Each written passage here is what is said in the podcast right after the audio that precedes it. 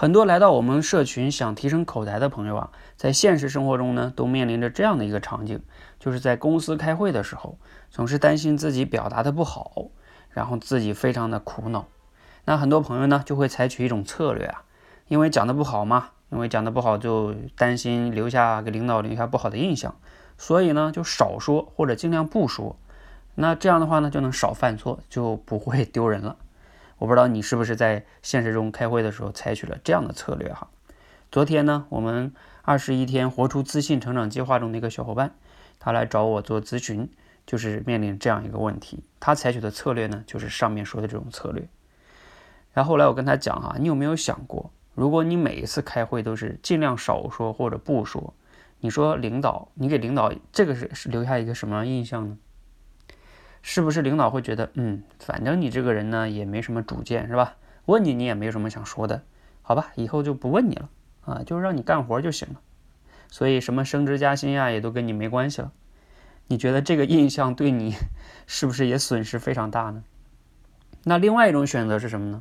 就是开会的时候呢，勇敢的去表达自己的一些想法，哪怕不对，对吧？或者表达的不流利。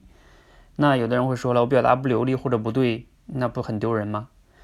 对，可能会比较丢人，但是你想一想，你如果勇敢的去说了，如果讲的不好，你会后还可以请领导说，哎，啊，这个我哪里讲的不好，可以给我一点建议，是吧？然后我不断的优化，我进步，那这样的话呢，你是不是能能给领导跟同事留下一个就是说勇敢表达、持续进步的这么一个印象呢？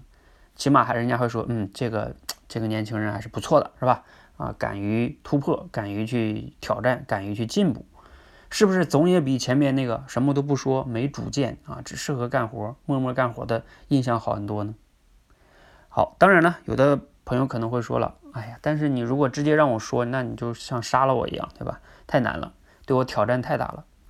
那你还有一种选择，就是你业余时间呢，要拿出精力去参加刻意练习，去把犯错的这个机会啊，留在一些训练场上。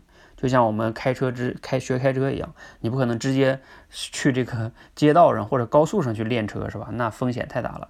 所以呢，你先去这个练车的地方，把车练得不错了，甚至找一个陪练，把你的这个开车的能力练不错了，然后你再去开车，慢慢的上路，是吧？那你提升口才也一样，你必须，你如果不想在工作中那么的。啊，没有那么大勇气嘛，那你就要先自己练一练。比如说，来我们社群的多维班，去提升一下自己的这种表达能力啊，还有说话的条理性啊，等等等等这些啊，这都是可以刻意练习的。然后这样的话呢，你这个策略才是比较稳妥的。那就要看你自己想选择哪一种策略了。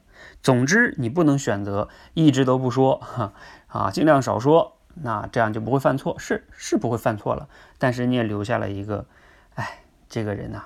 不会说话啊，以后就干点执行就行了啊，有什么意见也不用问他了。你想成为这样的人吗？我相信你不想。所以呢，那你就要选择开始行动，去改变自己。无论是在职场中勇于表达，还是开始同步的刻意练习，总之你要采取有效的行动去改变现在的现状，这才是成长的心态。希望呢对你有帮助，谢谢。